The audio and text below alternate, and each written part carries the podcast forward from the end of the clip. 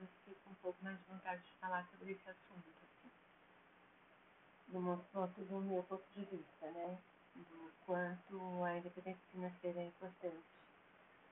Então, eu acho que é importante que a gente não depender do parceiro, é importante que a gente garantir uma aposentadoria tranquila, porque a gente não vai ter energia para trabalhar para sempre.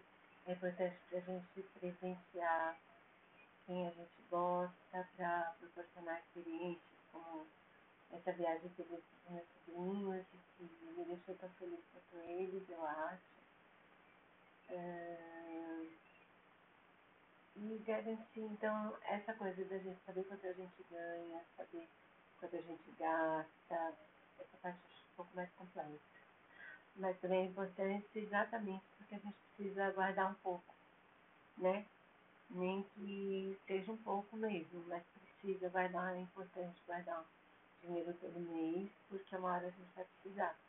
Eventualmente no sufoco, no inesperado, em alguma hora assim, né? Mas também a gente é legal preparar o futuro, porque se a gente não morrer cedo, a gente vai ficar velho né? E essa coisa de, de contar com depender dos outros, dos outros que não cuidar da gente, nem sempre dá muito certo. Né? A gente pode fazer mal com isso, contando com isso, obrigando os nossos a fazerem isso, cuidarem da gente. A gente põe uma carga que normalmente não é justa. Quer dizer, na minha opinião, não é justa. Então, acho que vale super a pena pensar nisso quanto a conversar sobre dinheiro com as pessoas que a gente está bem.